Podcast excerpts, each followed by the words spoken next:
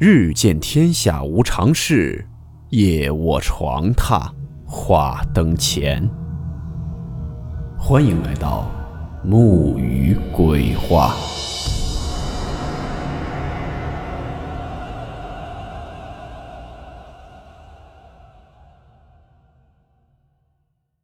今天这个故事是发生在日本的一起真实的诡异案件。案件名称。一九九八年，日本厕所变态偷窥死尸案。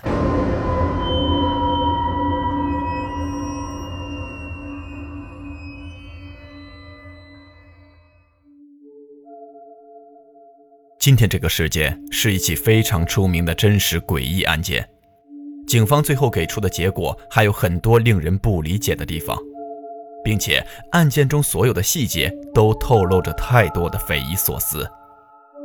我们现在来回顾一下案件的具体情况。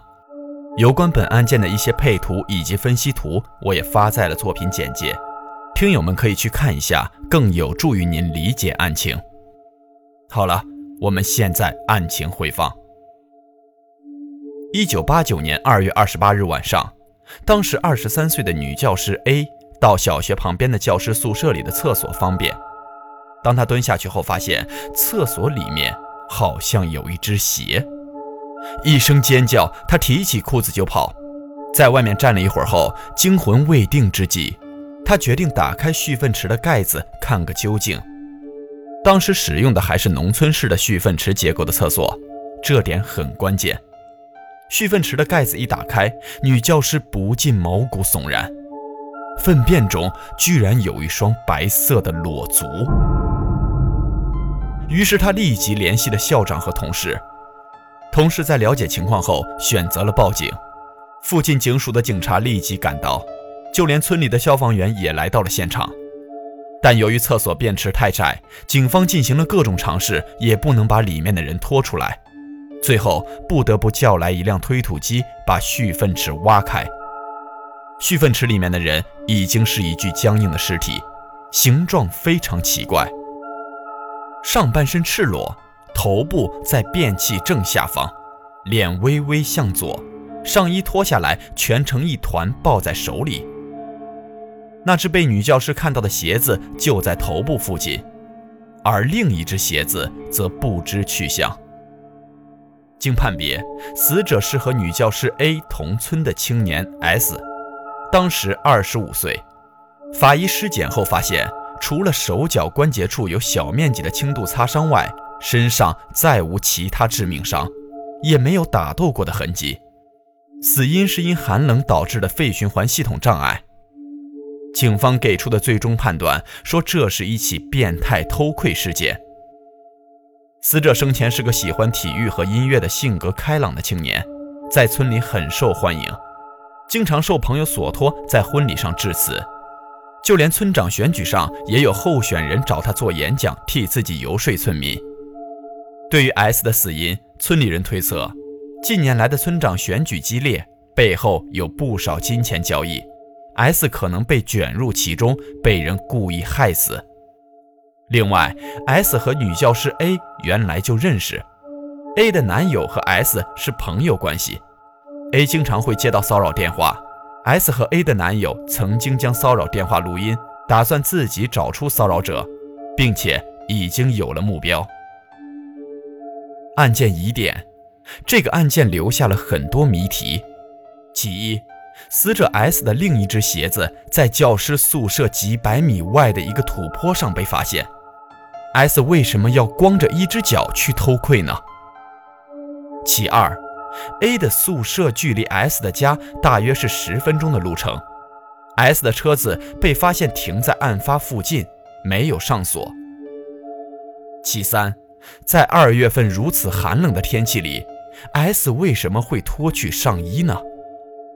其四，在厕所昏黄的灯光下，女教师为什么能一眼就看到便器深处有双鞋子呢？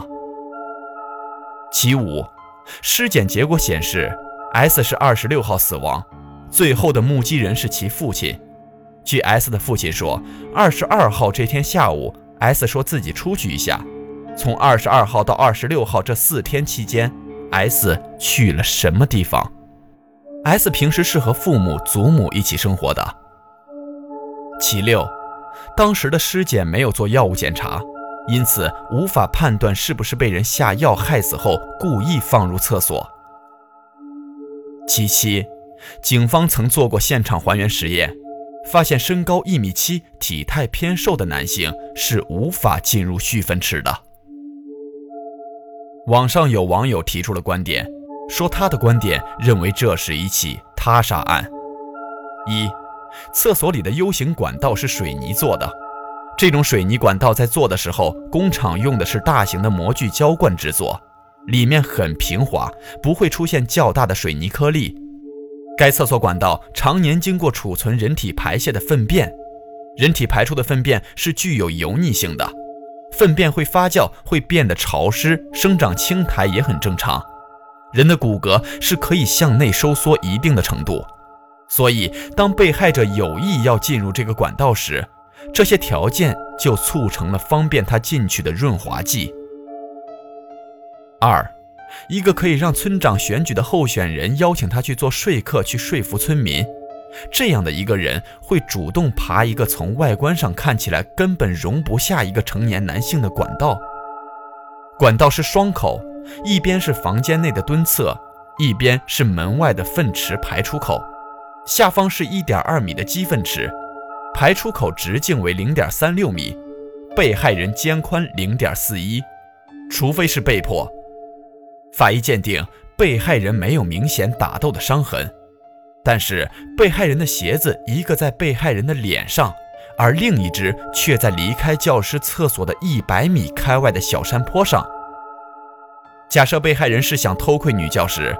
那他会在一百米开外，一只脚穿鞋，一只脚不穿鞋走去吗？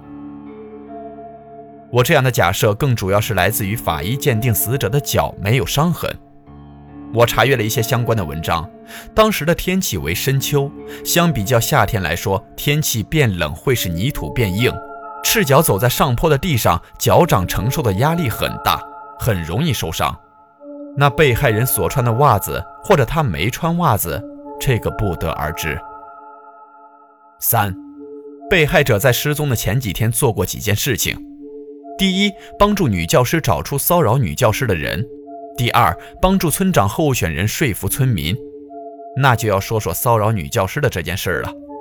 被害人是正面朝上，头部刚好对着女教师所用的蹲坑下面，会选择这样的方式，那选择人具有一定的偷窥技巧。不仅仅有这样的偷窥技巧，还要对女教师家里家外足够熟悉。在外面的排粪口是有盖子的。试问被害人如果是卷入了村长选举收受贿赂中，那么假设被害人是在小山坡上第一次被害，为何行凶者千里迢迢把被害人搬运到女教师家的蓄粪池呢？更何况凶手知道女教师家外有蓄粪池，还知道位置所在。更关键的是，凶手知道女教师这几天不在家。当时是日本在举行庆典的时间，学校也处在放假，但是女教师是独自居住，厕所是个人所用。最简单的是，村长选举和女教师没有太大关系，凶手犯不着大费周章的设计。四，被害人性格阳光，被请多次在婚礼上演讲。五，被害人离开家时对父亲说出去一会儿，便失踪。两天后被发现死于厕所管道里。六，U 型管道底部长一点二米，宽零点五米，管道底部狭窄，无法转身，能用手够到鞋的几率不大。七，被害人被发现时脱了上衣，并折叠抱在怀里，这是冷死的一种错觉反应。会感到全身发热，便会脱去衣服，这是即将丧失生命的表现。八，骚扰者会让人联系到偷窥狂、变态、猥琐之类。九，鞋子可以是凶手带到小山坡上，该条件必须是凶杀。综上所述，是我对这件案子的思路。结论解析：自杀结论。被害人在一百米开外的小山坡上突然想偷窥女教师，于是加快脚步，拼了命地跑掉了一只鞋，也不管不顾地跑到了没有人在的宿舍外的厕所排粪口，还瞎了眼地进了外观根本容不下一个成年男性的管道里，然后出不来，冻死在里面。这个结论是不问前因、不顾后果的自杀式结论。若是自杀，为何要面部朝上，将自己比作偷窥狂的模样？面部朝下不是更容易进去吗？又为何一只鞋在死者的脸上？结论二：骚扰者杀害被害人。被害人在调查骚扰者的时候发现了是谁，并在死亡的前两天，双方取得了联系，并且要求见面。见面的地点在女教师居住的地方一百米开外的小山坡上。双方发生争执，骚扰者迷晕了被害人，将被害人运到寝室外的排粪口。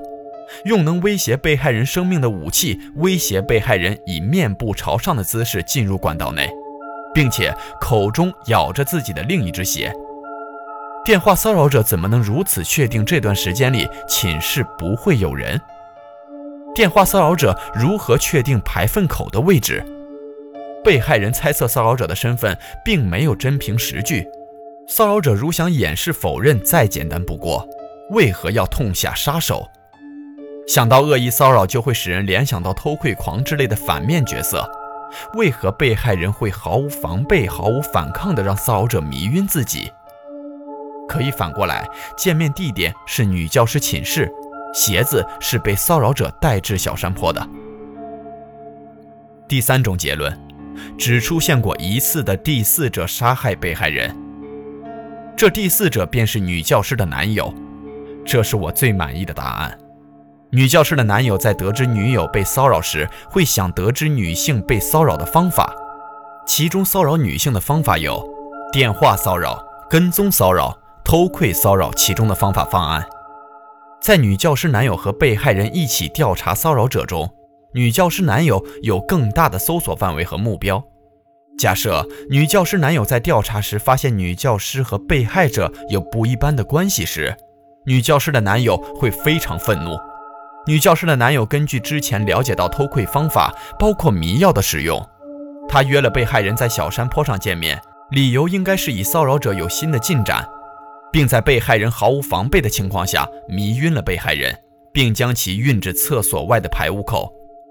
可以反过来，见面地点是女教师寝室，鞋子是被女教师男友带至小山坡。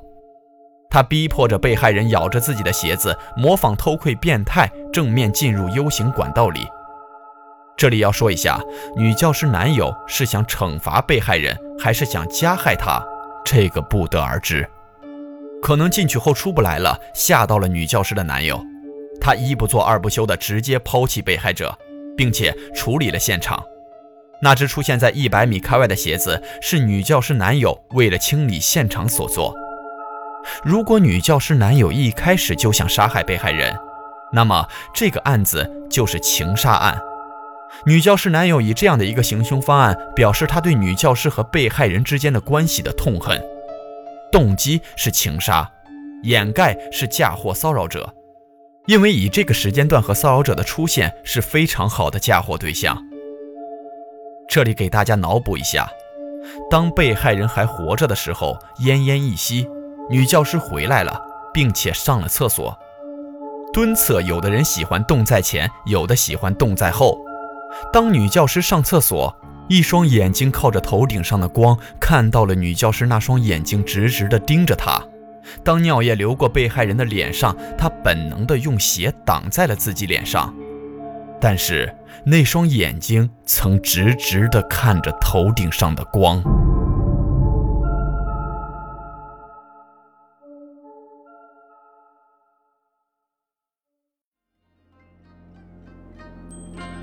好了，我们今天的故事到此结束，祝你好梦，我们明晚见。